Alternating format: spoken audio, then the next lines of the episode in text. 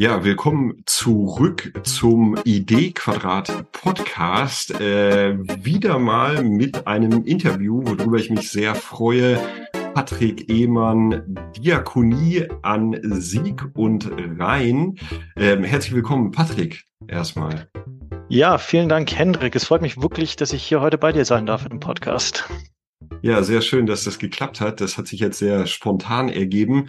Und äh, wir sprechen insgesamt über die integrierte Sozialberatung bei euch, auch wie ihr da hingekommen seid und so weiter und so weiter. Aber ähm, erstmal interessiert mich vor allen Dingen, wie du dahin gekommen bist, wo du jetzt bist. Also wer bist du eigentlich und warum bist du da, wo du bist? Ich bin seit sieben Jahren, beinahe sieben Jahren jetzt Geschäftsführer der Diakonie an Sieg und Rhein und hatte, bevor ich hier angefangen habe in der Diakonie mit sozialer Arbeit, mit wohlfahrtsverbandlichen äh, Tätigkeiten gar nicht so viel zu tun. Ich habe evangelische Theologie und Religionswissenschaft studiert auf Magister. Ähm, mein Vater ist Pfarrer, das heißt, ähm, das Kirchliche liegt doch sehr nah. Aber wie gesagt, das sozialarbeiterische ähm, oder diakonische war jetzt gar nicht so Teil meiner Biografie. Bevor ich hier nach Siegburg gekommen bin zur Diakonie an Sieg und Rhein, habe ich als wissenschaftlicher Mitarbeiter im Bereich Missionsökumene und Religionswissenschaft gearbeitet und ich war auch Geschäftsführer der Debattierweltmeisterschaft. Die hat mein Debattierverein, die Berlin Debating Union 2013 in Berlin durchgeführt. Und da habe ich dann gute Erfahrungen gesammelt mit Organisationen führen. Wir hatten 1400 Teilnehmende über acht, neun Tage, 200 Ehrenamtlichen, die mitgewirkt haben aus, ich glaube, elf oder 14 verschiedenen Staaten waren die Ehrenamtlichen, die da waren und ähm, ein Gesamtvolumen von knapp einer Million Euro. Und ähm, diese beiden Perspektiven, also sozusagen dieses Theologische auf der einen Seite und dann das Organisationstheoretische auf der anderen und Organisationspraktische hat dann kombiniert, so dass ich hier in Siegburg gelandet bin und das mit großer, großer Freude seit sieben Jahren jetzt mache. Mhm. Die Verbindung sozusagen hergestellt aus diesen beiden äh, Perspektiven. Äh, Debattierweltmeisterschaft, ganz kurz muss ich da einhaken. Ähm, äh, warum kommt man an sowas oder warum bist du da dran gekommen? Was passiert da? Ähm, ich habe während des Studiums äh, debattiert, also als sportlichen Wettkampf, das ist ein studentischer Wettkampf, gibt es auch vielfach an Schulen und mhm. war da sehr viel unterwegs und mein Verein hat dann entschieden, die Weltmeisterschaft auszurichten. Die findet jedes Jahr statt, immer über kurz nach Weihnachten, ähm, vom 27. Dezember bis zum 4. Januar an unterschiedlichen Orten der Welt. Ich war selber auch in Kanada, in Irland, in Malaysia, in Botswana gewesen ähm, zu Debattierweltmeisterschaften und dann ist diese Aufgabe an mir hängen geblieben, ähm, das äh, Chef zu organisieren. Aber du bist nicht Weltmeister. Ich bin selber nicht Weltmeister. Nee, ich habe das Halbfinale einer Weltmeisterschaft ähm, mal erreicht und auch bei einer Europameisterschaft war ich im Halbfinale. Ah, okay, cool. Ja, spannend. Okay, äh, also äh, interessantes Thema, aber sozusagen noch ein bisschen neben drin. Deswegen würde ich halt sagen, dass man, ähm, wenn du sozusagen auf deinen auf deinen Weg guckst, ja, du hast gesagt Theologie und äh, ja die Organisation, Organisation von Veranstaltungen, aber auch sozusagen Organisationstheorie hast du angesprochen. Ähm, was bewegt dich? Also sozusagen, warum warum tust du das, was du tust? Mein Motto ist jeden Tag die Welt ein bisschen besser machen. Und das habe mhm. ich beim Debattieren gemacht, sozusagen für die, für eine demokratische Streitkultur in Deutschland weltweit ähm, beizutragen, Leuten Möglichkeiten zu geben. Wir hatten damals auch schon erstmalig ein Stipendienprogramm, wo Leute, benachteiligte Personen aus der ganzen Welt an der Weltmeisterschaft teilnehmen konnten. Und das zieht sich so ähm, durch bei mir. Äh, Gerade dann auch gekoppelt mit so einer Idee von Gerechtigkeit. Also das ist auch was, was, glaube ich, seit meiner frühesten Jugend in mir drin ist. Also wirklich so ein, so ein ähm, so ein Kämpfen für Gerechtigkeit, wenn ich, wenn ich Ungerechtigkeit sehe, wenn ich sehe Sachen, die unfair sind, dann, dann regt mich das tierisch auf. Und das ist in unserer Gesellschaft auch so, dass Menschen benachteiligt sind, weniger Chancen haben, ähm, ungünstigere Startbedingungen haben, ungünstigere Lebensbedingungen haben. Und das ist das, wo ich als Geschäftsführer der Diakonie jetzt sage, da trage ich meinen Teil dazu bei, die Welt ein bisschen gerechter zu machen und jeden Tag ein bisschen besser zu machen. Und das, äh, das ist eine sehr schöne Aufgabe hier auch in Siegburg mit den Mitarbeitenden und Mitarbeiterinnen, ähm, die ja, die auch davon getragen sind von dieser Idee und wirklich für ihre Klienten und Klientinnen kämpfen, ringen mit ihnen. Da, da fühle ich mich einfach wohl. Hm. Danke dafür. Ich, ich finde das ein interessanter äh, Punkt, ähm, wie, also ohne da jetzt irgendwie einzusteigen, aber in dieser Debatte beispielsweise um äh, die Elterngeldfrage und auch andere Debatten, die man so in der Gesellschaft sieht, wo dann im Grunde genommen äh, das Klientel, die NutzerInnen äh, sozialer Arbeit, also all das, mit denen du zu tun hast in den Organisationen und so weiter, ähm, ja oft gar nicht drin vorkommen, ja, wo dann halt wirklich elitäre sozusagen Debatten geführt werden und diese strukturelle Ungerechtigkeit im Grunde genommen gar nicht reinkommt. Also es ist ja nicht jeder seines Glückes Schmied, wie man sich das immer so gerne irgendwie vorstellen will, sondern da drumherum sind Rahmenbedingungen, äh, die das dann Ganze äh, beeinflussen in dem. Ähm, vielleicht noch ganz kurz Diakonie an Sieg und Rhein. Äh, wie groß ist eure Organisation? Was, was kann man sich darunter vorstellen? Wir haben rund 100 Mitarbeitende, sind in klassischen Feldern der sozialen Arbeit tätig, vor allem in unterschiedlichen Formen der Beratung, ähm, Suchtberatung, Schwangerschafts-, Schwangerschaftskonfliktberatung, ähm, Sozialpsychiatrie, Migration, Fluchtberatung. Das sind so die Arbeitsfelder, in denen wir hauptsächlich unterwegs mhm. sind. Also BeratungsexpertInnen, die bei euch sind und äh, das ist natürlich der ideale Übergang äh, zur Sozialberatung. Ähm, wenn du, also du, du hast diese unterschiedlichen Beratungsfelder geschildert, ähm, wo liegen da die Herausforderungen? Also ja, man kennt ja Suchtberatung, man kennt Erziehungsberatung, man kennt diese ganzen Sachen. Ähm, du bist sozusagen da sehr, sehr tief drin. Wo, wo liegen die Herausforderungen und vielleicht, warum seid ihr dann einen anderen Weg gegangen? Das, was wir machen, machen wir wirklich gut. Also das ist ähm, beeindruckend, die, die Qualität, die die Mitarbeitenden ähm, in ihren Beratungen abliefern. Die Schwierigkeit, die wir sehen, und das hast du gerade äh, vorhin schon gesagt, ist eine strukturelle Frage, ähm, dass wir feststellen, dass Menschen, die Klienten und Klientinnen immer stärker mit komplexen Lebenslagen zu uns kommen. Das heißt, die Suchtberatung ist nicht mehr ausreichend. Da habe ich Experten und Expertinnen, die sich da gut um diese Themen kümmern oder in der Schwangerenberatung oder in der Migrationsberatung. Aber die Themen sind miteinander verwoben und es reicht nicht aus zu sagen, jetzt kläre ich das Suchtproblem, mhm. in welcher Form auch immer, und dann ähm, ist da eine Stabilisierung in dem Leben da oder eine Verbesserung ähm, da, sondern äh, das, das bedingt sich eben gegenseitig. Und dann sehen wir das auch bei uns intern, dass Leute verwiesen werden. Ne? Gerade weil die Leute Experten, Expertinnen sind für ihre Themen, dann sagen sie, ich kann mich darum kümmern, aber wenn da jemand ist, eine Frau, die hat eine Suchtproblematik, ist schwanger, einen Migrationshintergrund ähm, und die Suchtproblematik ist ähm, besprochen worden, dann ist kriegst, kriegt sie eine Karte in die Hand oder wird vielleicht sogar noch ein Termin vereinbart, muss an einen anderen Standort und muss da dann äh, ihre Geschichte wiedererzählen, ähm, muss das Vertrauen wieder aufbauen zu einer neuen ähm, Person, die sie berät, um dann das Thema Schwangerschaft zum Beispiel ähm, hm dann beraten zu lassen. Und das sehen wir bei uns intern. Wir sehen das aber auch zwischen verschiedenen Trägern und verschiedenen Organisationen. Also wir machen ja viele Sachen auch nicht. Also äh, wir haben zum Beispiel keine ähm, Schuldnerberatung. Ähm, mhm. Und gerade Sucht kann durchaus ja mit dem Thema Schulden zusammenhängen. Und da mhm. hast du eine große Interdependenz, eine wechselseitige Abhängigkeit dieser Themen.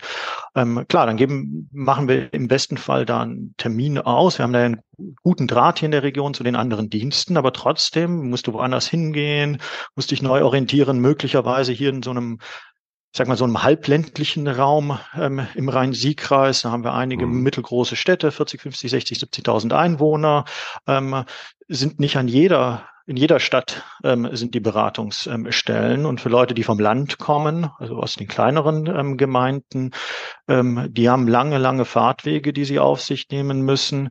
Ähm, und dann kommst du an und dann ist die Beraterin vielleicht an dem Tag krank. Und mhm dann musst du diese ganze Überwindung wieder auf dich nehmen, ne? einen neuen Termin vereinbaren, ähm, dir Zeit suchen oder jemanden suchen, der möglicherweise auf die Kinder aufpasst. Ähm, mhm. Und äh, da brauchst du eine große, große Kraft, um dich um dich selber zu kümmern. Und das System macht es dir einfach auch schwer an vielen Stellen. Und unser Ansatz ist zu sagen, wir wollen, dass es den Leuten leicht ist. Die Leute kommen mit komplexen Themen zu uns und wir müssen als Organisation, perspektivisch müssen wir als Gesamtsozialsystem eben angemessen auf diese Komplexität reagieren können und nicht so tun, als ob das Einzelthemen sind, die sequenziell nacheinander abgearbeitet werden können, sondern eben in ihrer Komplexität, in ihrer wechselseitigen Abhängigkeit auch bearbeitet werden. Mhm. Und mit der Lösung integrierte Sozialberatung versucht ihr darauf zu reagieren. Ähm, ja, wenn ich dich so richtig verstanden habe. Hm. Wie, wie, wie, wie sieht es aus? Also wie, wie läuft es dann sozusagen in der äh, Logik ab? Genau, mit der integrierten Sozialberatung versuchen wir genau auf diese zwei oder drei ähm, Schwierigkeiten im System, die ich gerade skizziert habe, zu reagieren. A, die Leute haben komplexe ähm, Themen. B, die Leute werden verwiesen an eine andere Stelle, müssen sich selber organisieren, die Logistik da organisieren. Und C, äh, die Leute müssen immer wieder ihre Geschichte neu erzählen, mhm. Vertrauen aufbauen. Und unser Ansatz ist zu sagen, egal wo du bist, bist du richtig. Das heißt, mhm. ähm, eine junge Frau, Sabrina, kommt aus Spanien, hat Migrationshintergrund, ist schwanger und ein, äh, eine Alkoholthematik. Und aufgrund der Schwangerschaft sagt sie, äh, sie meldet sich bei der Schwangerschaftsberatung der Diakonie an Sikon rein. Und dann stellt sich heraus in dem Erstgespräch, die dann die Beraterin mit ihr führt, dass da dieses Thema Migration im Hintergrund ähm, noch ist und auch das Thema Alkohol ähm, problematisch ist, gerade natürlich bei jemand, bei einer Frau, die, die schwanger ist, ist das eine ähm, besondere ähm, mhm. Schwierigkeit. Und anstelle ihr dann eine Visitenkarte in die Hand zu drücken oder einen Termin zu vereinbaren, um sie weiter zu verweisen, ist dann unser Ansatz mit der integrierten Sozialberatung zu sagen, lass uns doch die Expertise Suchtberatung, Migrationsberatung in die Sitzung hinzuholen. Und zwar nicht physisch, das waren Ansätze, die es in der Vergangenheit auch gab, Fallberatungen, ähm, aber die müssten immer organisiert werden. Da mussten immer die Leute zu dem Zeitpunkt dann selber da auch hinfahren. Nee, jetzt haben wir die Möglichkeit, per Video Leute zuzuschalten und dann kann die Beraterin in der schwangeren Beratung ähm, natürlich nach Rücksprache mit der Klientin sagen, ähm, wäre es denn sinnvoll, dass wir jemanden mit einer Suchtexpertise hinzuschalten und dann gibt es die Möglichkeit, eine Suchtexperte, ähm, Expertin hinzuzuschalten. Und dann können die gemeinsam beraten und eben auch diese Wechselwirkungen, die da sind, ähm, gut, gut bearbeiten, gut beraten. Und Sabrina, die Klientin, muss nicht ihre Geschichte in aller Ausführlichkeit neu erzählen. Sie weiß, dass da jemand ist bei ihr, zu der sie Vertrauen bereits aufgebaut hat. Und sie muss sich nicht um diese ganze Logistik kümmern, sondern das mhm. passiert durch die integrierte Sozialberatung, durch das System im Hintergrund. Das ist die Idee, wenn jemand in eine Präsenzberatung kommt, aber natürlich gibt kann man das genauso gut machen, ähm, rein Videoberatung. Ich habe ja gerade gesagt, lange Wege auf dem Land. Ähm, mhm. Und natürlich ist Videoberatung mittlerweile ein Thema, das, das an vielen Stellen auch ähm, gut angeboten wird. Auch wir bieten das ähm, an mittlerweile. Aber dazu sagen, dann wähle ich mich ein in eine Videokonferenz mit einer Erstberatung und dann kann in diese Videokonferenz jemand anderes dann noch dazugeschaltet werden. Und so kann dann die Komplexität der Lebenslage gemeinsam gut bearbeitet werden. Und ich habe einen Punkt als Klientin, wo ich hinkomme. Ich kann da immer wieder hinkommen. Ich weiß, dass ich dort aufgenommen werde. Ich kann mich dort orientieren, muss mich nicht in fremden Räumen, in fremden Straßen ähm, versuchen äh, zu mhm. orientieren ähm, und fühle mich dort wohl. Das ist der Ansatz der integrierten Sozialberatung. Mhm. Ja, ich, ich habe gerade eben schon auch gedacht, auch bei den vorherigen Problemen und so, die du geschildert hast dabei, ähm, dass es einfach auch eine sehr, sehr hochschwellige Geschichte ist, sozusagen jedes Mal neu wieder irgendwo hinzugehen, weil ich alleine die Überwindung, ja sozusagen so eine mhm. Beratungsstelle aufzusuchen und äh, mir selber einzugestehen, okay, ich muss etwas tun, dann gehe ich dahin, dann werde ich wieder verwiesen, dann gehe ich wieder raus, muss ich es wieder machen und so weiter, das natürlich zu einem Riesenproblem führt. Ähm, habt ihr im, im Hintergrund dann, damit ihr sozusagen sehr flexibel reagieren könnt, also rein technische Frage, dann sozusagen den Kalender offen, wo ihr seht, okay, die, die und die Person ist gerade in dem und dem Thema Experte, Expertin, ist erreichbar, anklicken, sozusagen mit ins Gespräch reinnehmen? Oder wie, wie stelle ich mir das rein, rein technisch vor dann? Also wir sind jetzt gerade am Anfang der Entwicklung. Mhm. Also das System der integrierten Sozialberatung ähm, gibt es in der Form noch nicht, sondern wir haben jetzt mhm. die Idee ähm, ausformuliert und so wie ich es gerade geschildert habe, ist das, mhm. was wir entwickeln wollen. Wir sind aktuell auch auf der Suche nach einer Finanzierung ähm, mhm. für die Entwicklung. Die Frage, die du gerade gestellt, Problem, ja. genau, das ist auch, auch eine Herausforderung. Ähm, die Frage, die du gestellt hast, ähm, ist eine, die wir uns ähm, natürlich auch schon gestellt haben. Das wird dann in der Entwicklung auch zeigen, wie sich das, wie das dann konkret aussehen kann. Meine Vorstellung ist, dass ähm, gar nicht mehr individuell gesucht werden muss. Ähm, mhm dass ich jemanden individuell hinzuschalte. Das ist etwas, was bei uns auch mittlerweile passiert, dass äh, sagen, das, was ich gerade geschildert habe, ähm, jemand stellt fest, da ist noch ein Suchtthema, ähm, dann wird versucht, auch jetzt schon jemanden dazu zu schalten, möglicherweise, um das zu bearbeiten. Aber das ist alles individuell. Ich weiß ja nicht, und das ist ja deine Frage, ich weiß ja nicht, ob jemand frei ist zu dem Zeitpunkt. Ja. Und ähm, das soll auch nicht von persönlichen Beziehungen abhängen, sondern die Vorstellung ist, dass das, äh, das, das System, ähm, dann tippe ich ein, ähm, äh, gebe Stammdaten ein und sagen eine, eine Kern, ähm, eine Kurzproblematik und sage, suche jemand, der Sucht beraten kann. Mhm. Und dann geht das System durch und schaut, ähm, schaltet mir jemanden hinzu, der ähm, frei ist. Und ähm, da muss ich nämlich als Berater, Beraterin das gar nicht tun, sondern dadurch, dass wir die Qualität sichern, dass Leute zur Verfügung stehen, ähm, kann dann jemand zugeschaltet werden. Mein, mein Vergleich, den ich dort immer bemühe, ist, ähm, ich glaube, das heißt Be My Eyes, ähm, sei meine Augen. Das ist mhm. eine App für Menschen mit ähm, Seheinschränkungen oder Menschen, die blind sind. Und da sind immer wieder die, da ist immer so wieder so die Frage, ähm, ist die Milch abgelaufen? Ähm, mhm. Kann ich das noch essen? Ähm, was, was ich häufig optisch auch wahrnehme. Und Menschen mit einer Seheinschränkung können das nicht. Und dann mhm. können die das abfotografieren, das wird in die App reingestellt und dann scrollt das einfach durch. Ähm, und dann gibt es sozusagen ehrenamtliche, ehrenamtliche Augen, die schauen da drauf. Und wenn die Frage beantwortet ist, dann wird die Frage auch aus dem, ähm, aus dem Feed ähm, wieder rausgenommen. Und so stelle ich mir das auch für die integrierte Sozialberatung ähm, vor, dass dann äh, das System, der Algorithmus ähm, sagt, gibt's hier, wer ist jetzt frei? Ähm, und wer dann dazu geschaltet wird, weiß ich dann vorher nicht. Ist aber auch nicht notwendig, weil das ist dann auch etwas für die Entwicklungsarbeit, weil die Qualität eben gesichert ist, weil die Leute alle, die beteiligt sind am System, auch in der Lage sind, damit ähm, umzugehen, sowohl als ähm, Erstberater, Beraterin, die jemand hinzuzieht, als auch mhm. jemand, der hinzugezogen wird. Da sind dann natürlich so technische Fragen, wie kriege ich eine Erstinfo? Also ich sag mal, ähm, ich bin Erstberater und du wirst hinzugezogen, dass du dann auf deinem Bildschirm so eine Kurzfallzusammenfassung äh, bekommst, weil du ja auch nicht weißt,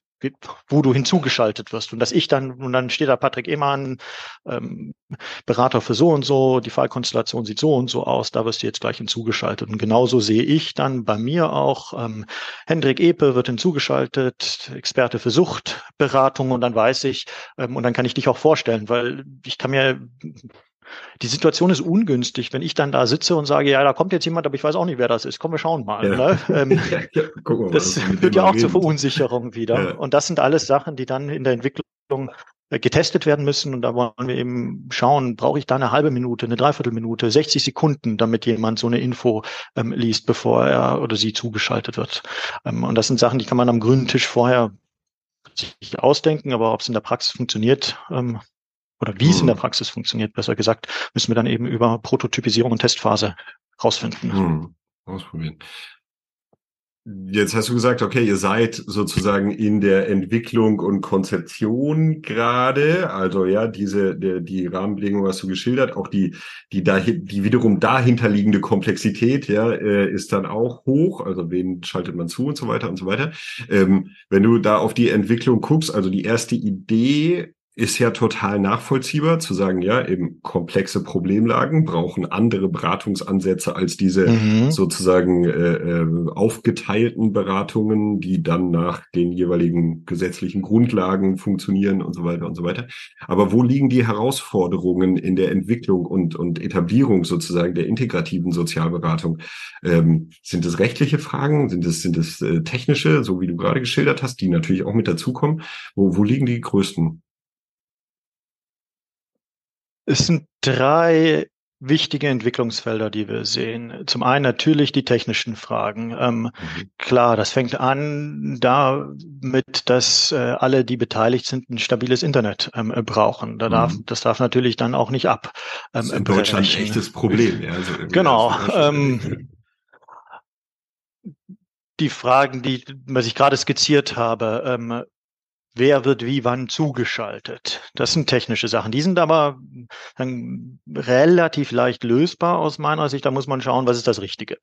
Ähm, mhm. und dann gibt's dazu eine Lösung. Das Zweite, das hattest du auch schon angesprochen, das ist die organisationale Perspektive. Wie stelle ich sicher, dass Leute hinzugeschaltet werden können. Auch da wollen wir dann in der Entwicklungsphase ähm, auch so ein paar Simulationen zum Beispiel fahren, ähm, dass ich sagen kann, also wenn ich als Ziel habe, dass bei 95 Prozent der Fälle innerhalb von fünf Minuten jemand zugeschaltet ähm, werden kann für eine bestimmte, aus einer bestimmten Fachrichtung. Da muss ich mal schauen, mhm. wie groß muss das System eigentlich sein? Ähm, wie viele Berater, Beraterinnen müssen denn für diese Fachrichtung beteiligt sein, damit das äh, funktioniert. Auch was, was wir dann eben zum Beispiel durch Simulationen in der ähm, mhm. Testphase entwickeln ähm, wollen. Ähm, wenn alle in der Beratung sind, selber beraten, dann können sie auch nicht zugeschaltet werden. Wie kann man das organisatorisch, organisational ähm, erklären? Und die dritte Frage, das dritte Entwicklungsfeld ist dann auf der individuellen Ebene. Das, die integrierte Sozialberatung ähm, verändert die Art und Weise, wie wir bislang Sozialberatung denken. Bislang ähm, wird Sozialberatung ganz stark im in einer eins zu eins Perspektive gemacht.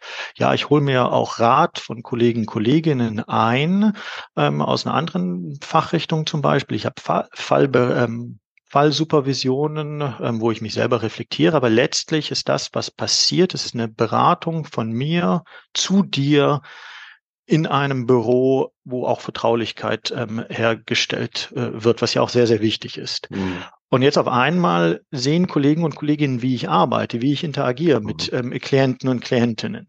Das äh, ist was anderes. Ich muss möglicherweise, wenn ich die Erstberaterin, in dem Fall, den ich vorher skizziert habe, Sabrina geht in die Schwangerenberatung und dann stellt sich raus, die Schwang Themen Schwanger, die schwangeren Themen sind geklärt und jetzt sind die Suchtthemen stärker im Vordergrund, dann werde ich vielleicht habe ich dann eher sowas wie eine Sherpa-Funktion. Ich bin in Anführungszeichen nur noch die Vertrauensperson dort, wo Sabrina ähm, hingeht. Ähm, und es ist meine Aufgabe, eben sicherzustellen, dass die Kollegen, Kolleginnen ähm, da sind und ähm, beraten. Das heißt, ich muss mich auch mit meiner Fachlichkeit ähm, zurückziehen. Mhm. Und ich habe als Beraterin auch die Herausforderung, diese technischen ähm, äh, Sachen gut äh, zu bewerkstelligen. Das ist eh eine Tendenz und, und wir schreiben das Thema digitale Transformation bei uns in der Diakonie an Sieg und Rhein auch sehr groß ähm, und sind da auch stark dahinter, die Mitarbeitenden, alle Menschen, die hier arbeiten, ähm, zu befähigen, mit den technischen Systemen umzugehen. Aber das verändert ähm, auch da was an der Art und Weise, wie ich berate. Das heißt, mhm. wo sind die Herausforderungen? Technisch, ja, das muss man halt machen. Ähm, mhm. B, organisational, ähm, da muss man sehr viel Gehirnschmalz reinstecken. Und C, dann, was sind die individuellen Fähigkeiten? Und das ist, glaube ich, fast die größte Herausforderung, weil es wirklich was ändert an der Art und Weise, wie soziale Arbeit ähm, gedacht, gelebt, ähm, praktiziert wird. Okay, also die, den, den Gedanken, äh, dritte Herausforderung, äh, nehme ich mit, da komme ich gleich drauf mhm. äh, zu. Ähm, Gibt es in dem Kontext auch also sozusagen eine, eine rechtliche beziehungsweise damit einhergehende finanzielle Herausforderung? Also sind, das, das weiß ich einfach mhm. ja äh, nicht ähm, bezogen auf, also wir haben einen ganzen Haufen Sozialgesetzbücher ja sozusagen, wo unterschiedliche Abrechnungslogiken mhm. und so weiter und so weiter hinterstehen. Ist das noch ein Thema? Ab, absolut, das ist das ist auch ein Thema. Ähm, nur sagen, wir wollen jetzt, also, wir geben uns jetzt erstmal drei Jahre, sagen, wir brauchen grob ein Jahr, um einen Prototyp zu entwickeln mhm. und zwei Jahre, um ähm, zu testen, dass das System funktioniert. Ähm, dass wir dann ein ähm, Produkt haben, das äh, am Markt auch funktionieren kann, von der inhaltlichen mhm. Seite. Und zugleich ist eine Herausforderung, wird auch eine Aufgabe sein, in dieser Entwicklungsphase Wertschöpfungsmodelle oder ein Wertschöpfungsmodell ähm, zu entwickeln. Das ist eine große mhm. Herausforderung in Deutschland, dass du für Innovationen im sozialen Bereich ähm, irgendwie vielleicht dann doch Geld für die Entwicklung und für eine Pilotierung ähm, bekommst, ähm, dann aber nach, sagen wir mal, drei bis sieben Jahren, dann, dann wird es schwierig, weil mhm. bis es da dann eine dauerhafte Finanzierung in welcher Form auch immer gibt, ähm, sterben ganz, ganz viele Ideen, mhm. äh, weil es diese ja vom dritten bis zum siebten oder bis zum zehnten Jahr, bis sowas dann auch in den gesetzlichen Rahmenbedingungen zum Beispiel verankert wird, ähm, ist dann ähm, schwierig. Deswegen ist das ein Thema, das bei uns ganz vorne auch ansteht.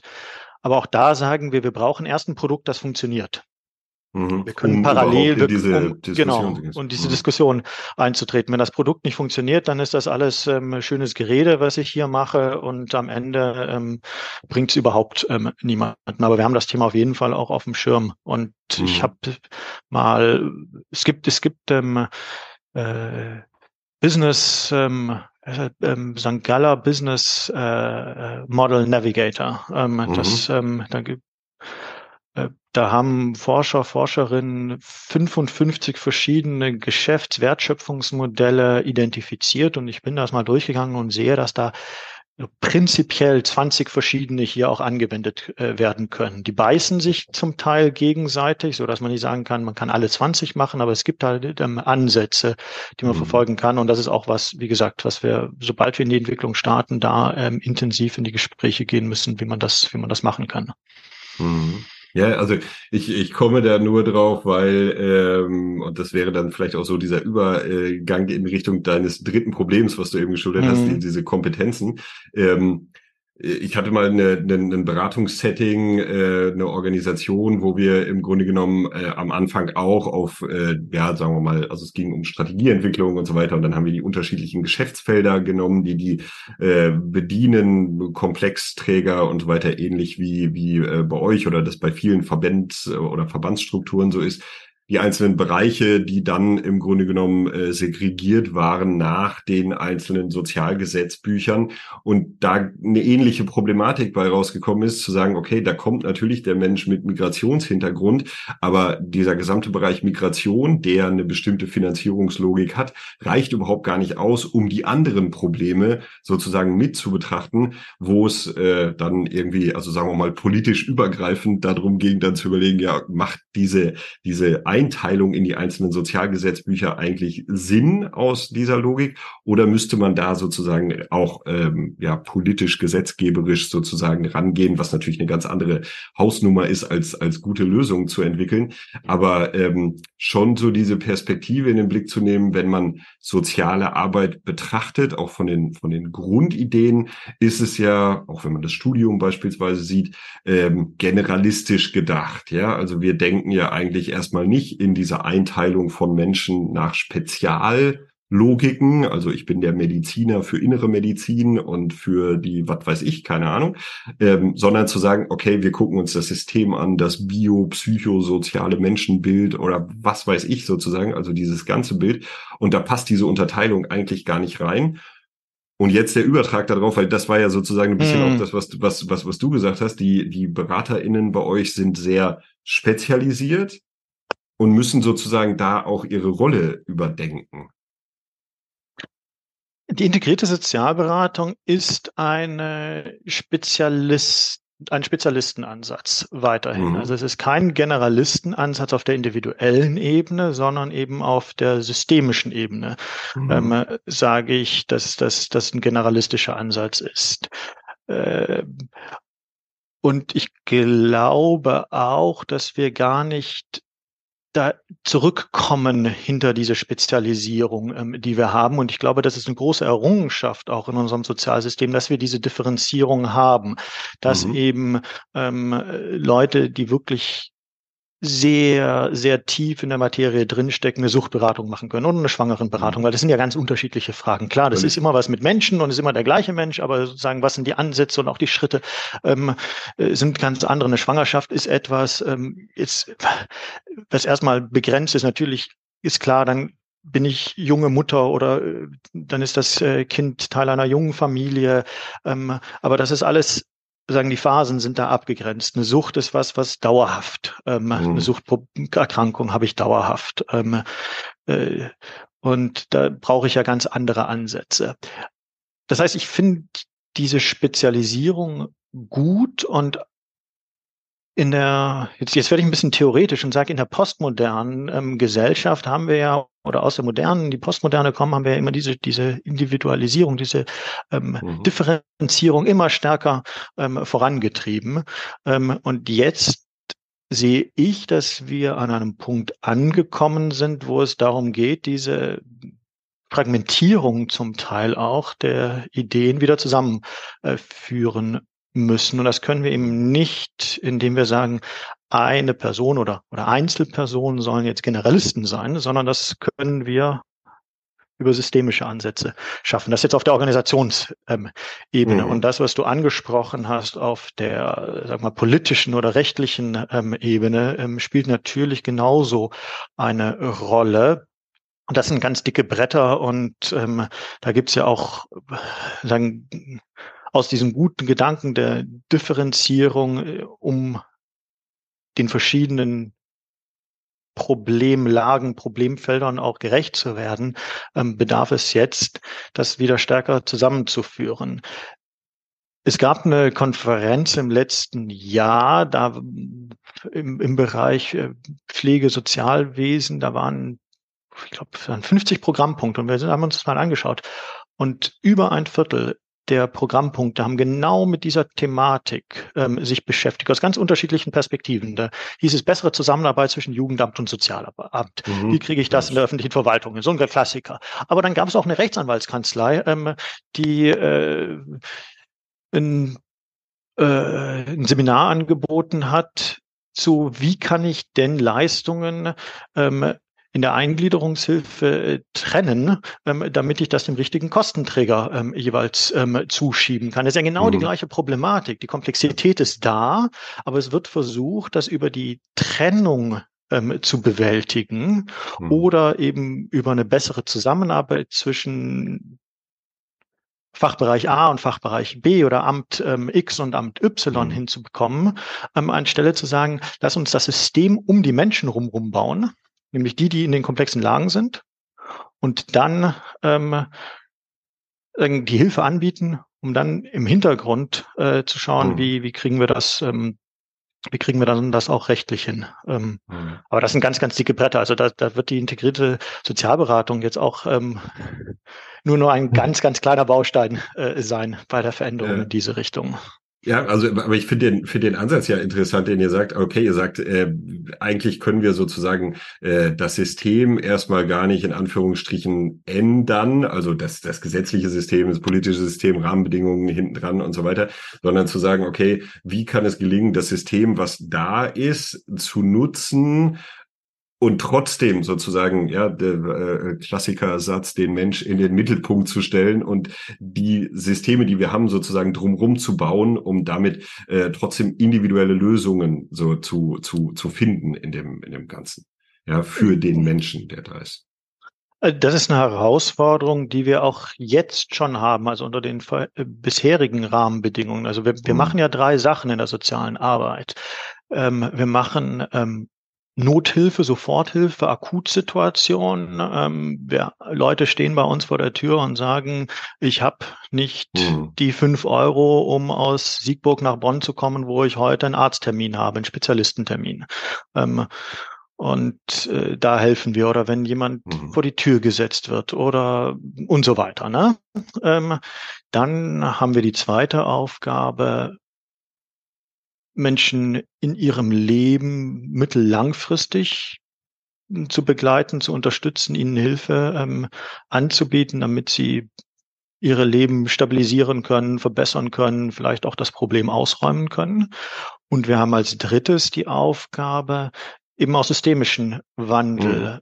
zu erreichen. Das machen wir über die Verbandsarbeit, indem wir mit Politikern und Politikerinnen äh, im Gespräch ähm, sind und da ändert sich eigentlich gar nichts. Ähm, das ist jetzt genau diese Frage, wie können wir den Menschen auch in den Gesetzen stärker in den Mittelpunkt stellen, wie können wir da eine bessere Zusammenarbeit herstellen, ähm, ist, ist eine Frage ähm, letztlich, wie, wie können wir Rahmenbedingungen, gesetzliche Rahmenbedingungen so gestalten, dass es ähm, den Menschen zugutekommt, ist eine Frage, die wir jetzt auch schon machen. Mhm. Ja. Und das noch sozusagen zu, zu verstärken. Ähm, Ja, also ich, ich äh, hänge gerade daran, was, wie, wie gehen wir weiter vor? Und ich würde schon diese Frage stellen, ihr seid gerade in der Entwicklung davon. Mhm. Ähm, wo gibt es Möglichkeiten, euch auch zu unterstützen? Also zu sagen, okay, äh, wenn das jetzt jemand hört oder sozusagen Perspektive darauf hat, ähm, gibt es da Möglichkeiten sozusagen äh, von extern auch reinzugehen und zu sagen, okay, guck mal hier, wir machen dies, kann man irgendwie äh, helfen, ja, so aus der Logik? Ähm das Wort verbreiten mhm. und uns Hinweise geben, wo es vielleicht ähm, Finanziers äh, gibt. Das ist das, wie aktuell uns geholfen mhm. werden kann. Weil wie gesagt, uns, unser Ansatz ist jetzt, dass wir ein marktfähiges Produkt entwickeln müssen, mhm. erstmal, um überhaupt dann das ähm, in die Öffentlichkeit ähm, zu bringen. Und da haben haben wir uns entschieden zu sagen, das wollen wir erstmal im kleinen ähm, Rahmen machen. Ähm, da brauche ich nicht 20 Leute für, also um die mhm. Komplexität zu, zu entwickeln äh, oder zu schauen, ob das, das System, dass das System funktioniert. Ähm, das brauche ich drei bis fünf verschiedene Fachrichtungen, Leute, die eben aktiv in der Entwicklungsarbeit ähm, dann auch sich beteiligen können, ähm, um dann die ganze Zeit immer auch die Überlegung, wie kann ich das dann perspektivisch auch vergrößern. Und um mhm. diese Entwicklungsarbeit zu gewährleisten, brauchen wir aktuell Geld. Das heißt, ähm, das ist das, was uns am meisten hilft. Und natürlich, mhm. wenn jemand coole Ideen hat ähm, mhm. und sagt, äh, hier, wir sind auch an sowas dran oder können wir nicht kooperieren, ähm, dann äh, gerne melden. Also mhm. Ja, das, das ist so ein bisschen die, die, die Überlegung, ja, also wo, wo kann man dann reingehen? Und du mhm. sagst ganz klar, okay, es braucht halt quasi diese, diese erstmal ja, Grundfinanzierung, damit ihr überhaupt diese Entwicklung äh, reingehen könnt. Ähm, was äh, ja, also was dann wieder übergreifende Fragen der Finanzierung sozialer Organisationen in den Hintergrund stellt, weil, also was weiß ich, keine Ahnung, jede privatwirtschaftliche Firma würde sagen, ja klar, haben wir Mittel für Entwicklung, Innovation und so weiter und so weiter, die wir zurückgelegt haben. Das könnt ihr einfach nicht in diesem Rahmen, ja. Also ihr könnt jetzt nicht einfach sagen, ja klar, hier machen wir drei Stellen, die wir schaffen aus unseren Gewinnen, die wir zurückgelegt haben und so weiter und so weiter, weil die gibt's erstmal in diesem Rahmen gar nicht, also eher so in der, in der Logik. Ähm, und deswegen da die Notwendigkeit, da eben diese Finanzierung anders zu stemmen. Mit der Problematik dabei, dass diese klassischen Projektfinanzierungen, das hattest du eben auch gesagt, ja, okay, die laufen dann an und dann ist irgendwann wieder weg und dann fängt man wieder von Null an und so weiter und so weiter. Also da diese Finanzierungsthematik natürlich ein großes äh, Ding ist. Ähm, ja, da, da, darf ich da einhaken an der Stelle? Ja, bitte, auf, auf, auf jeden Fall. Ähm, ja, ja. Das, das ist ähm, also die Projektfinanzierung ist gar nicht so sehr das ähm, Problem. Jetzt gerade, wenn, habe ich ja jetzt mehrfach gesagt, dass wir auf drei Jahre jetzt erstmal schauen mhm. ähm, für Prototyp und ähm, MVP, äh, marktfähiges Minimalprodukt. Schwieriger ist, dass das Thema Innovation und Entwicklung im Sozialwesen ähm, mhm. nicht finanziert wird. Das, was du gesagt hast, jede ordentlich wirtschaftende ähm, Firma, ähm, also gewinnorientierte Firma, hat in jedem Produkt, das es verkauft, einen Anteil, ähm, der in die Entwicklung ähm, geht, in Forschung und Entwicklung. Und das ist im sozialen Bereich nicht vorgesehen. Häufig haben wir eine Defizitfinanzierung oder Teildefizitfinanzierung oder eine Zuschussfinanzierung, sodass wir auch Eigenmittel ähm, zum Teil ähm, reinstecken. Und da müsste es sowas geben wie in jeder Finanzierung, ähm, auch durch die öffentlichen, öffentliche Hand, ähm, muss 0,5 oder 1 Prozent ähm, für Forschung und Entwicklung ähm, da drin sein. Dann habe ich die Möglichkeit, Sachen voranzutreiben, weil jetzt auch, auch bei Stiftungen ähm, oder auch dann eben noch verstärkt bei staatlichen Stellen ähm, ist irgendwie so die Vorstellung, die Idee muss voll ausgereift da sein und jetzt muss ich sie nur noch pilotieren. Und das ist ja was anderes als prototypisieren und testen. Ja. Pilotieren heißt, ich gehe davon aus, dass, dass dass das Produkt da ist ja. und jetzt muss ich nur noch äh, sicherstellen, dass es auch wirklich funktioniert. Ähm, und vorne ist es ja schon angeklungen, das sind so viele Detailfragen, die ich jetzt gar nicht am grünen Tisch vorher klären kann, ähm, sondern die müssen halt in der Praxis äh, getestet werden und dafür gibt es einfach systemisch ähm, kein Geld. Mhm. Äh, da gibt es so ein paar Ansätze natürlich ähm, über äh, Social Startup Programme und ähm, verschiedene Stipendien, die da sind. Aber das sind halt Lebenshaltungsstipendien für äh, zwei, drei Gründerinnen über ein halbes Jahr. Aber damit ähm, kriege ich eben so eine Idee, wo ich auch lange Feedbackschlaufen habe, ähm, komme ich halt nicht weiter. Hm. Ja. ja, es ist ein echtes äh, Thema. Also mir fällt das aus meiner Perspektive immer aus äh, auf in dem ganzen Bereich Organisationsentwicklung. Auch mhm. da ist ja das Gleiche, ja, sozusagen Innovation, Organisation, also ein Overhead zu schaffen in den äh, äh Leistungsentgelten, die von den Kostenträgern kommen, der sinnvoll sozusagen ist, ja, wo man halt wirklich sagt, okay, für die Entwicklung, für die Zukunftsperspektive, für die Gestaltung der Organisation, der Produkte, der Angebote, die da sind, ähm, das ist ja wirklich äh, ne, also marginal, wenn überhaupt existent. Ja, so alle Mittel gehen in die operative Arbeit rein und genau. eben nicht in dieses in dieses Vorausdenken, was da äh, da drin ist. Ja, ähm, es gibt doch kein, es gibt kein Risikoverhalten. Also ähm, ja, mhm. Und gerade natürlich nochmal von staatlichen Stellen auch verständlich. Da hast du irgendwelche Landes- und Bundesrechnungshöfe, ähm, die dir dann auf die Finger klopfen. Aber letztlich zu sagen, ähm, hier sind zehn geile Ideen. Ähm, ich weiß, dass acht davon nicht funktionieren werden und zwei werden irgendwie durchkommen und das wird mittellangfristig ähm, rechnet sich das dann äh, so ein so ein so eine Risikoabwägung, Risikoverhalten das gibt's halt nicht. Das ist zum Teil auch systembedingt. Das ist ja auch vollkommen verständlich. Ähm, in der öffentlichen Verwaltung ist, ist ja schwierig, sowas, ähm, sowas zu kommunizieren. Aber äh, da geht die Bundesregierung interessante Wege. Ähm, zum Beispiel mit Sprint, der Bundesagentur für mhm. Sprunginnovation, die mit äh, beträchtlichen Summen auch ausgestattet werden äh, wird, die diese Bundesagentur auch gerade vor der vor dem Hintergrund, dass der Staat sagt, dort, wo es sich nicht unmittelbar rentiert, muss Innovation stattfinden. Ähm, das ist bislang nach meiner Wahrnehmung sehr stark auf den, also ja eher technisch, also klassische ja. ähm, Tech naturwissenschaftlich orientiert. Aber ich würde es freuen, wenn Sprint da auch stärker im sozialen Bereich ähm, sich beteiligen würde. Ähm, und also da, da gibt es erste gute Gedanken auch ähm, auch im öffentlichen Bereich ähm, aus dieser klassischen Verwaltungslogik und Verwaltungsfinanzierung mhm. durch Verwaltungen ähm, auszusteigen. Ja, was, was dringend notwendig ist, ich habe gerade nur, als du das so äh, geschildert hast, äh, also einmal sozusagen diese externen Entwicklungsmöglichkeiten über Sprint beispielsweise, das wäre natürlich eine, eine total spannende Sache, um tatsächlich auch größere soziale Innovationen in dem Kontext anzuschieben, wo halt wirklich Mittel dahinter sind, ja, und nicht irgendwie nur die, die kleine XY an der einen oder anderen Ecke sozusagen, sondern halt wirklich da äh, Schritte weiterzukommen. Und auf der anderen Seite ähm, habe ich so im Kopf gehabt, dass die ähm, ja diese Logik, die von den Kostenträgern auf euch, also ja, explizit GeschäftsführerInnen, die äh, sozusagen Organisationen verantworten und so weiter übertragen wird, ja alles andere als dazu führt, sowas wie eine unternehmerische Haltung mhm. ähm, mhm. auszubilden, ähm, sondern eher sozusagen immer auf dieser Manager-Ebene zu verbleiben und zu sagen, ja, okay, und wie kriege ich die vorhandenen Mittel, die ich habe, gut verteilt, anstatt zu sagen, also eben, ja, so, so wie du gesagt hattest, in dieses Risiko reinzugehen und zu sagen, okay, wo müssten wir investieren, was müssten wir neu entwickeln, wie viele von den Ideen, die wir haben, könnten scheitern und so weiter, was ja eine klassische ähm, unternehmerische Denklogik ist, die in unserem Kontext erstmal in dieser Art und Weise damit auch, also ich, ich will nicht sagen, gar nicht vorhanden ist, sondern einfach systemisch überhaupt gar nicht angelegt ist. Ja, also genau, genau so ist es. Genau so ist es.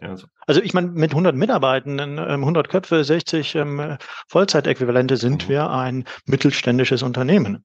Genau. Ähm, ich muss unternehmerisch handeln. Am Ende des Jahres ähm, muss ich eine, im schlimmsten Fall ähm, eine schwarze Null ähm, dort haben, ähm, mehrere Jahre hintereinander rote Zahlen und ähm, irgendwann mache ich mein, den, meinen Laden dicht. Ähm, und das will ich mhm. natürlich nicht. Und da gibt's Organisationen im sozialen Bereich, die ja wesentlich größer sind, mit mehreren tausend mhm. Mitarbeitenden, die genauso unternehmerisch handeln müssen. Aber letztlich ist das Unternehmertum, wie du gerade gesagt hast, auf so einer Management-Perspektive äh, beschränkt. Es geht um Optimierung innerhalb des Bestandes, immer hier noch ein mhm, paar Cent klar. rauszuquetschen, da noch ein bisschen ähm, äh, effizienter äh, zu sein, aber das ist irgendwann auch ausgereizt. Und mhm. die Wertschöpfungs äh, Sprünge mache ich eben durch Innovationen, die fallen nicht vom Himmel. Mhm. Und damit haben wir in Deutschland, glaube ich, glaube ich, ein Problem. Mhm. perspektivisch, gerade in veränderten gesellschaftlichen Bedingungen. Das, was, unser Ansatz ja ist. Wir sehen, dass diese Komplexität ähm, der Lebenslagen da ist, ähm, das wird nicht weniger werden. Wie gehe ich damit um? Nicht indem ich ein, eine Superbehörde zur Koordination der Unterbehörden schaffe, ähm, sondern indem ich den technischen Fortschritt ernst nehme und schaue, was kann ich beim Thema Netzwerkstruktur, was kann ich beim Thema Asynchronität, was kann ich beim Thema ähm, Unschärfe ähm, auch äh, auch tun und, und da mhm. Verbesserungen, Veränderungen hinzubekommen. Hm. Ja, und gleichzeitig, also neben den technischen Entwicklungen, haben wir natürlich auch gesellschaftliche Herausforderungen, vor denen wir ja massiv stehen, die ja auch wieder die sozialen Organisationen in ihrer Arbeit betreffen. Aber auch da bräuchte es sozusagen eben diese neuen Lösungen, neuen Ideen, Innovationen äh, ranzugehen. Du, du hast das Thema Migration angesprochen, wir haben den demografischen Wandel, ja. bla bla. Also ja, diese ganze soziale genau. äh, Innovationsperspektive, die damit reinkommt, die auch eben diese Ideen braucht. Und wo eigentlich in Anführungsstrichen ja gerade die, die Stärke der Sozial, also der klassischen Sozialwirtschaft genutzt werden könnte, weil ihr erreicht ja die Menschen und da machen, glaube ich, auch zehn äh, drei Mann Startups sozusagen aus dieser Sozialunternehmerlogik wenig Sinn im Gegensatz sozusagen, okay, guck mal, wir, wir haben die Infrastruktur, die da ist, wir könnten aber uns fehlen sozusagen diese diese äh, strukturellen Rahmenbedingungen dazu. Und, aber, und das ist ja, das, das, das sind zwei zwei Sachen noch dazu. Ähm, ich, ich glaube, dass das auch ähm, gefährlich perspektivisch ist. Ähm, mhm. Zum einen äh, passieren ja Dinge in, auf der Welt. Also äh, auch in ähnlichen Gesellschaften. Und da gibt's eben Experimente, ähm, die stattfinden. Und ähm, Amazon Health ähm, war ähm, sowas. Das gibt's jetzt in der Form nicht mehr, ähm, aber war ein Experiment. Google ähm, ist an dem Thema auch mhm. dran. Und ähm, da gibt's gute Lösungen oder Lösungen, potenziell gute Lösungen, die entwickelt werden. Äh, aber das sind Massenlösungen, und das ist ja auch richtig. Ähm, und dann sagen die, ich biete dir 70 Prozent der Leistung zu 50 Prozent des Preises an. Und das ist ja super. Mhm. Ne? Aber was ist mit den schwierigen 30 Prozent, die, die dann auch ähm, mehr Aufwand ähm, bedeuten? Und ich finde, wir sollten das nicht ähm, irgendwelchen großen Tech-Firmen, die auch noch mal ganz andere Interessen haben, ähm, äh, Vorschub leisten, sondern das auch selber entwickeln, auch gerade mit dem Wissen, kontextuellen Wissen zu Deutschland, ähm, das wir eben haben. Und äh, also da, da sehe ich auch eine Gefahr, wenn das Thema Innovation nicht bearbeitet wird, dann wird es woanders bearbeitet und dann gibt es eine Disruption, die nicht mehr wirklich ähm, steuerbar ist. Also äh, Tesla als bestes Beispiel. Mhm. Ähm, vor 15 Jahren haben wir in Deutschland gedacht, dass äh, unsere Automobilbranche die führende ist und immer bleiben wird. Ähm, und jetzt laufen wir irgend so einer Softwareklitsche hinterher, ähm, die Computer baut, ähm, die zufälligerweise noch vier Räder haben. Ähm, mhm. Und so ist ja die ganze Branche gesprengt worden und auch die Logiken gesprengt worden. Und mhm. die Gefahr besteht im sozialen Bereich ähm, natürlich auch. Ja, und die Gefahr besteht vor allen Dingen, also du hast es gerade angesprochen, sozusagen diese, diese 70 Prozent, sagen wir mal, Massenlösung in Anführungsstrichen, die kriegt man relativ gut wahrscheinlich hin soziale Arbeit im Kern kümmert mhm. sich ja aber eigentlich um diese Lösungen äh, oder um, um Lösungen für Menschen, die eben auch aus diesen 70 Prozent genau. Massenlösungen rausfallen. Also äh, ich weiß nicht, wie äh, sozusagen äh, marktwirtschaftlich attraktiv äh, die Arbeit mit Obdachlosen ist, die Arbeit mit wirklich Menschen in, in echten äh, Problemlagen, in die man sozusagen sozial unternehmerisch in Anführungsstrichen erstmal nicht so einfach reingehen will, sondern da braucht es sozusagen eine ganz andere Infrastruktur dafür, was dann eigentlich diesen, diesen Kern der sozialen Arbeit ausmacht. Und wollen wir den als Gesellschaft sozusagen einfach hinten runterfallen lassen und sagen, jo, das interessiert uns jetzt gar nicht mehr so irgendwie, weil das andere wird die Wirtschaft schon richten. Oder braucht es nicht gerade da genau dieses unternehmerisch denkende oder die unternehmerisch denkende Sozialwirtschaft, die da ist, also die klassische Sozialwirtschaft,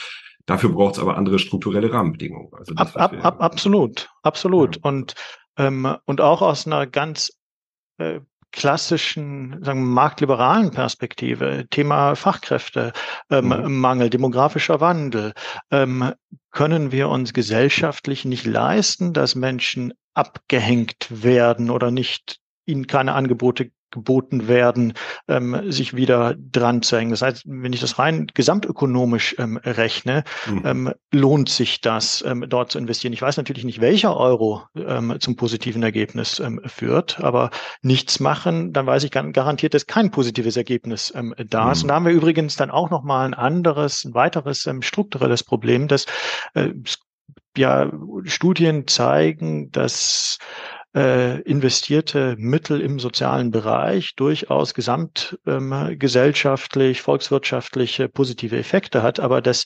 der, der investiert, also jetzt auch die staatliche Behörde, die die Mittel reingibt, nicht unbedingt die staatliche Behörde ist, die auch die Erträge erwirtschaftet. Mhm. Das heißt, ähm, wenn jetzt zum Beispiel äh, äh in dem ähm, Menschen ähm, mit, mit psychischen Erkrankungen, sagen wir mal, ähm, die bei uns in der Sozialpsychiatrie, ähm, sozialpsychiatrischen Zentrum sind.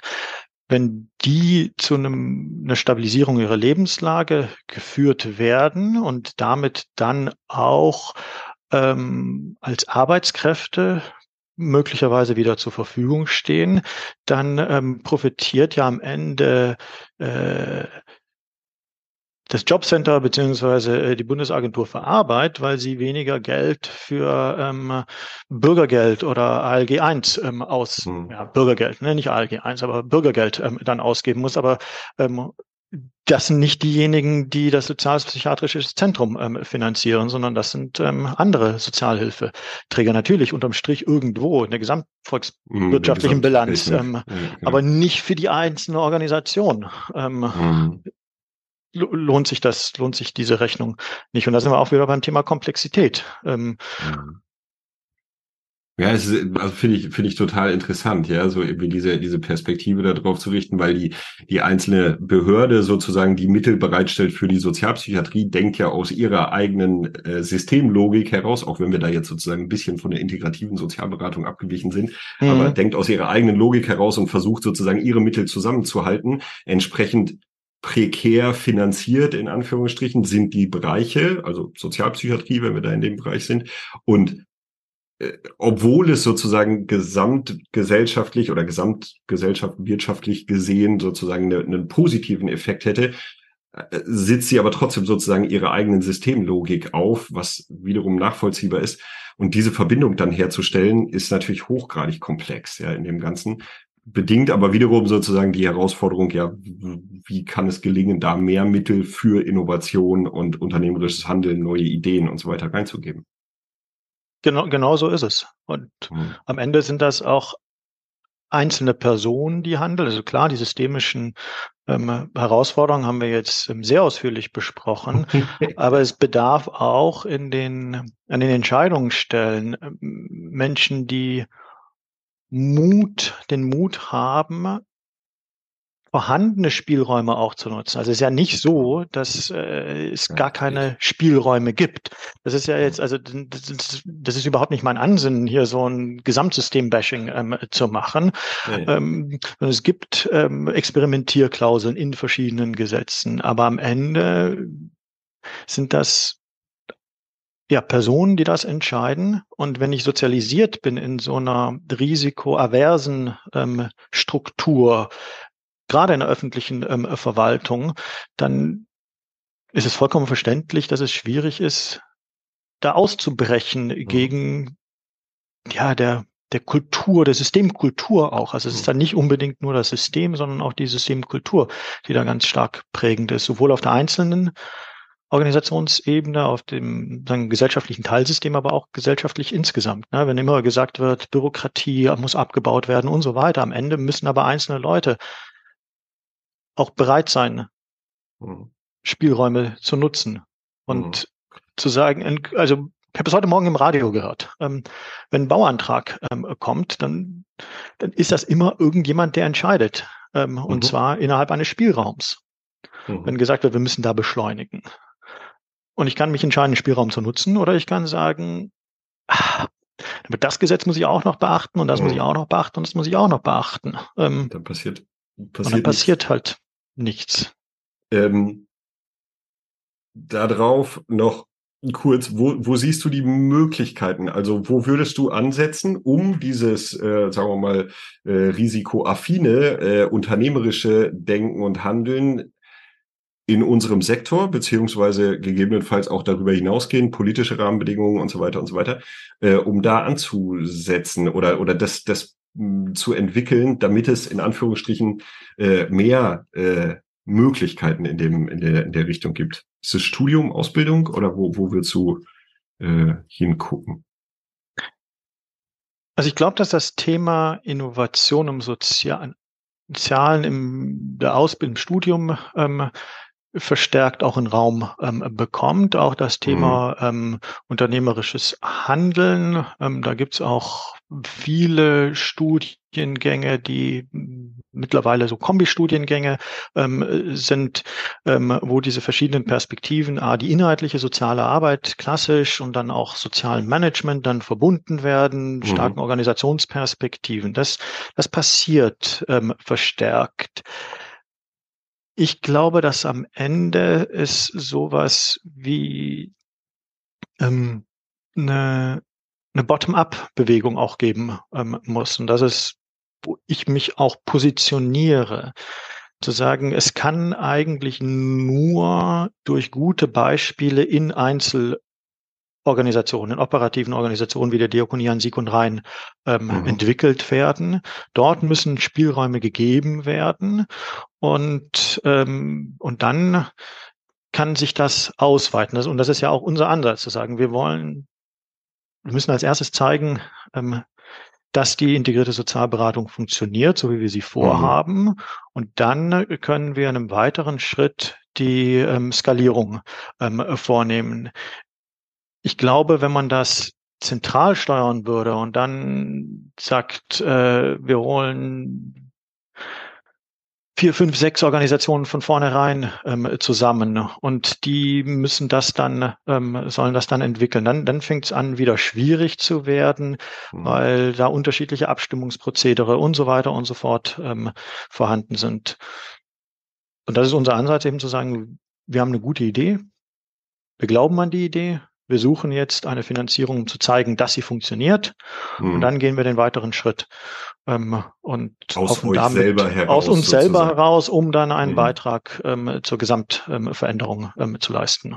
Jetzt haben wir ähm, sehr sozusagen ausführlich, du hattest es eben auch schon gesagt, über diese systemische Ebene und die gesellschaftliche Ebene und so weiter äh, gesprochen.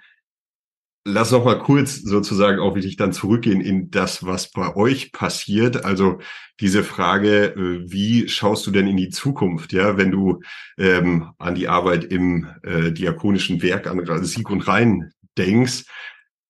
Ja, wo, wo, wie, wie, wie entwickelt ihr euch da weiter? Also ist es diese unternehmerische Perspektive, da weiter reinzugehen oder wo sind da die Wege? Das ist ein wichtiges Thema. Also welche Wertschöpfungsmodelle, Wertschöpfungsketten ähm, werden wir in Zukunft ähm, nutzen. Ein weiteres wichtiges Thema ist natürlich digitale Transformation. Da haben wir im vergangenen Jahr auch ein groß angelegtes, ähm, ja erstmal Projekt, aber jetzt quasi in das Dauer, ähm, in die Dauerstruktur auch überführte ähm, äh, ja, Thema ähm, sind, sind wir angegangen, ähm, natürlich durch Corona ähm, bedingt. Wir haben seit eineinhalb Jahren jetzt ähm, eine Stabstelle für digitale Transformation und digitale Ausrichtung ähm, und dort die Kollegen Kolleginnen zu unterstützen, äh, die Vorteile und die Mittel ähm, des Digitalen auch, auch zu nutzen, um dann auch äh, perspektivisch natürlich auch digitale Angebote zu entwickeln. Die integrierte Sozialberatung ist ein solches mhm. digitales, echtes digitales Angebot, das tatsächlich auch skalierbar ist. Es ist ja nicht nur die eins zu eins Übersetzung von, ich habe eine, eine Offline ähm, eins zu eins Beratung, in Online eins zu eins Beratung, Videoberatung, sondern es nimmt das Thema Digitalität, digitale Transformation sehr ernst.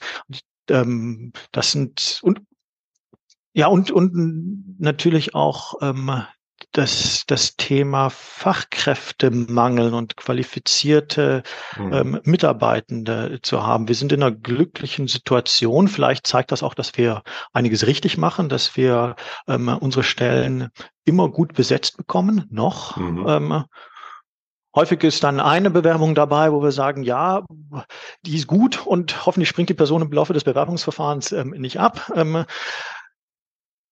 und ich glaube, dass Organisationen oder wir als Diakonie an Sieg und Rhein, aber insgesamt ähm, einfach attraktiv ähm, sein müssen. Und das ist auch wiederum schwierig, das über Vergütung zu machen bei uns mhm. ähm, in dem ähm, ja, Sektor, ähm, aufgrund der Art und Weise, wie finanziert wird. Aber wir können es Leuten leicht machen, ihren Job zu tun, dafür, warum sie überhaupt im sozialen Bereich da sind. Menschen sind im sozialen Bereich tätig, weil sie was mit Menschen machen wollen, weil sie für die Menschen mhm. da sein wollen, weil sie diese unterstützen wollen. Und sie sind nicht da, weil sie dokumentieren wollen. Und ähm, das heißt, wir müssen unsere Kernprozesse, die Unterstützung der Menschen, ähm, so gestalten, dass das gut passieren kann. Und wir müssen unsere Unterstützungsprozesse, die Verwaltung so leicht darum bauen, ne?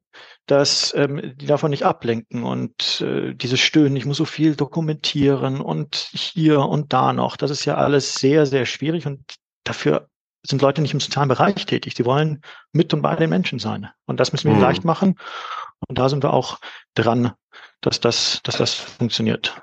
Mhm. Also Geld, ähm, Personal und Organisation und ähm, am Ende Digitalisierung, also nur die nur die kleinen Themen gerade. Ja, genau, es sind nur die nur die kleinen Themen, genau, äh, die da beschäftigen und äh, das äh, Gesamtsystem sozusagen, was da noch dahinter steht. Aber ich finde es faszinierend sozusagen, dass ihr ähm, oder dass dass du das vorantreibst, aber ihr das natürlich als Organisation insgesamt macht, sozusagen eben nicht an dieser an dieser Stelle zu verhaften. Oh, das ist alles total schwierig. Also das ist natürlich total schwierig. Das haben wir, glaube ich, aufgezeigt und an vielen Stellen so, sondern in dieses in ins, ins Handeln zu kommen daraus, was ja auch sozusagen eine, eine unternehmerische äh, Logik ist, weil, weil also mich, mich beschäftigt dieses äh, Thema in dem, in dem Kontext sehr.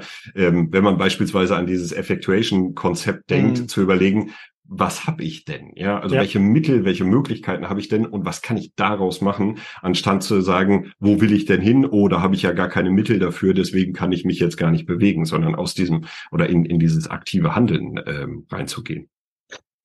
Ja, ich, ich, für mich ist ein bisschen anders der Fokus. Mhm. Ich sag, wo will ich hin grundsätzlich und dann und was ist jetzt der nächste Schritt? Mhm. Und ähm, habe immer diesen doppelten Blick. Einmal einerseits den Fernblick, wo will ich hin, mhm. was leitet mich und ähm, was habe ich und wie kann jetzt der nächste Schritt aussehen? Und wenn ich ein, zwei, drei mhm. Schritte gegangen sind, bin, dann erkenne ich, ja, das Ziel hat sich etwas verschoben. Also in, hoffentlich nicht um 180 Grad, aber in ja. Nuancen. Das heißt, ja. wo will ich jetzt hin? Was ist dazu der nächste Schritt? Mhm. Äh, und das ist ja auch Effectuation, hast du gesagt, ähm, das ist agiles Handeln, das ist ja nicht, mhm, ähm, das ist ja nicht beliebig. Das ist weiterhin ja. ganz, ganz stark ähm, normativ geleitet, äh, mhm. was ich, was ich erreichen visionsorientiert will. Visionsorientiert, wir, absolut. Mhm. Genau. Also ja. Also wir sagen, wir wollen Menschen in komplexen Lebenslagen helfen. Ähm, mhm. Und jetzt die Frage, was ist der nächste Schritt? Was habe ich? Wir haben, sind super aufgestellt im Beratungsbereich, wir sind mhm. super vernetzt im Regional und diese beiden Stärken zu hebeln, um Menschen in komplexen Lebenslagen zu unterstützen. Und dann ist am Ende jetzt konzeptionell die integrierte Sozialberatung bei uns mhm. da herausgekommen. Mhm. Ja, sehr cool. Ähm, wir reden schon länger, als ich das eigentlich gedacht hätte. Es macht äh, tatsächlich Spaß, ja, so da in diese Themen abzutauchen und in die unterschiedlichen Richtungen äh, auch äh, einzunehmen. Aber ich würde trotzdem rein zeitlich sagen, äh, damit mhm. auch die ZuhörerInnen gegebenenfalls noch äh, Lust haben, dann äh, da dabei zu bleiben. Also in die Aussicht für die Zukunft. Ich habe mir hier nur die Frage notiert, es kommt die gute Fee und du hättest drei Wünsche für die Zukunft. Gibt es da noch was sozusagen, wo du sagen würdest, okay, das wäre noch cool, wenn das in die Richtung laufen würde, wenn die gute Fee um die Ecke kommt? Ganz einfach. Der erste Wunsch ist auf der gesamtsystemischen Ebene zu sagen, es bedarf Geld für Innovation im sozialen Bereich in Deutschland.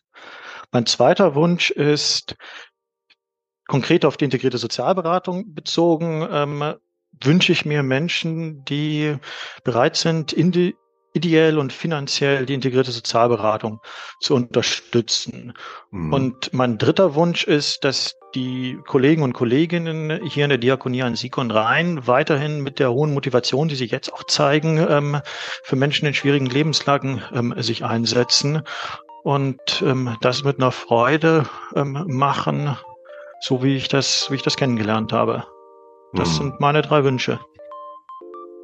Danke.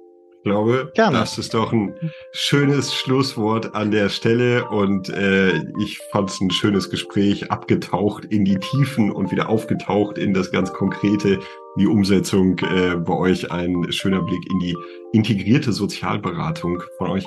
Ganz herzlichen Dank, Patrick. Ja, vielen Dank, Henrik, dass ich hier heute bei dir sein durfte. Und ähm, die Hörer und Hörerinnen, wenn Sie Kontakt mit mir aufnehmen wollen, ähm, finden Sie das ja dann auch im Umfeld ähm, des Podcasts, denke ich. Ne? Genau, das wird verlinkt, ja, die Links zu den entsprechenden äh, äh, Stellen. Ihr habt auch ein schönes Video schon gedreht zur integrierten Sozialberatung. Das findet man bei euch auf der Homepage und so weiter. Das stelle ich alles in die Show Notes zur der Episode. Da könnt ihr gerne reinschauen und dann könnt ihr natürlich auch direkt mit Patrick Kontakt aufnehmen an der Stelle. Ganz herzlichen Dank. Ich wünsche dir auf jeden Fall einen äh, schönen Tag weiterhin und äh, wir hören uns dazu sicherlich wieder. Danke. Ciao. Ciao.